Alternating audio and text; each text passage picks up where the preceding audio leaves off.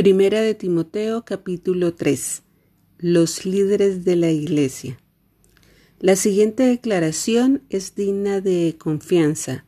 Si alguno aspira a ocupar el cargo de anciano en la Iglesia, desea una posición honorable.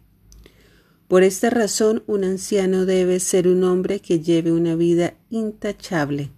Debe serle fiel a su esposa, debe tener control propio vivir sabiamente y tener una buena reputación.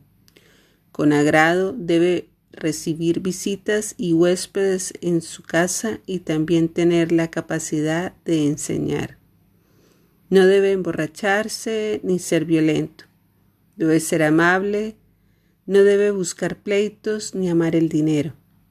Debe dirigir bien a su propia familia y que sus hijos lo respeten y lo obedezcan pues si un hombre no puede dirigir a los de su propia casa, ¿cómo podrá cuidar de la iglesia de Dios? Un anciano no debe ser un nuevo creyente, porque podría volverse orgulloso y el diablo lo haría caer. Además, la gente que no es de la iglesia debe hablar bien de él, para que no sea deshonrado y caiga en la trampa del diablo. De la misma manera, los diáconos deben ser dignos de mucho respeto y tener integridad. No deben emborracharse ni ser deshonestos con el dinero.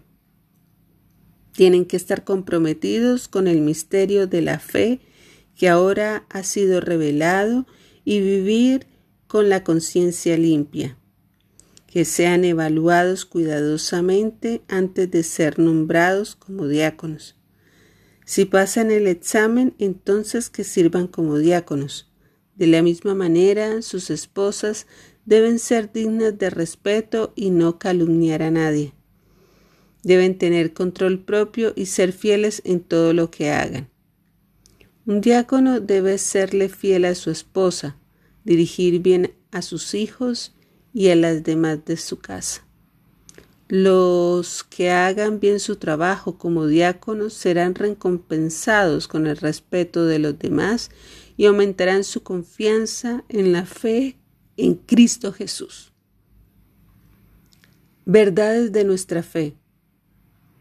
Aunque espero verte pronto, te escribo estas cosas ahora, para que, si me retraso, sepas cómo deben comportarse las personas en la familia de Dios.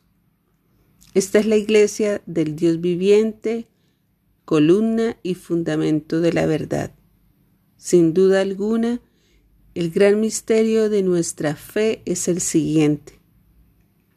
Cristo fue revelado en un cuerpo humano y vindicado por el Espíritu. Fue visto por ángeles y anunciado a las naciones. Fue creído en todo el mundo y llevado al cielo en gloria.